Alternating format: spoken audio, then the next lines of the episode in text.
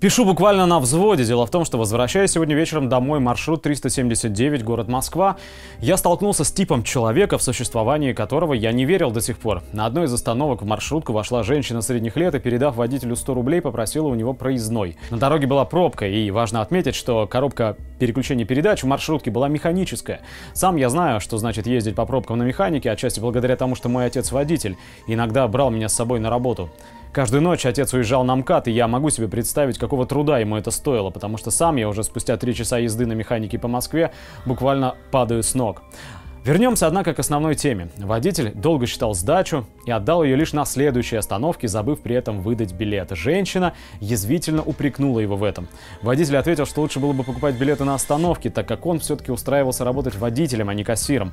После этих слов женщина будто бы сорвалась с цепи, начала кричать, что ей так неудобно и вообще водитель должен ее обслуживать. Водитель ответил, что работает круглые сутки, добавил при этом, что Мосгортранс давно уже хотел избавить водителя от продажи билетов, потому что это зачастую создает аварийные ситуации на дороге. Женщина, порядком разозлившись, вскрикнула, да что ты понимаешь в этом? Обслуга. Тут я уже не выдержал и сказал, о, великая госпожа, простите этого холопа за то, что он нечаянно забыл отдать вам билет.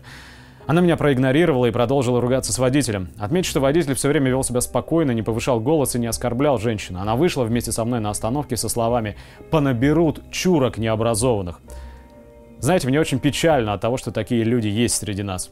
Конечно, я уже давно заметил, что труд шоферов, уборщиц, кассиров, да и в целом людей из сферы услуг давно стал чем-то ничтожным для общества. Однако никто это так агрессивно, как женщина, о которой я рассказываю, и тем более вслух, при мне не признавал. Обычно все просто игнорируют такого рода людей, считают их недолюдьми. Я же со своим, как некоторые могут сказать, совковым воспитанием, родители всегда мне говорили, что все профессии важны.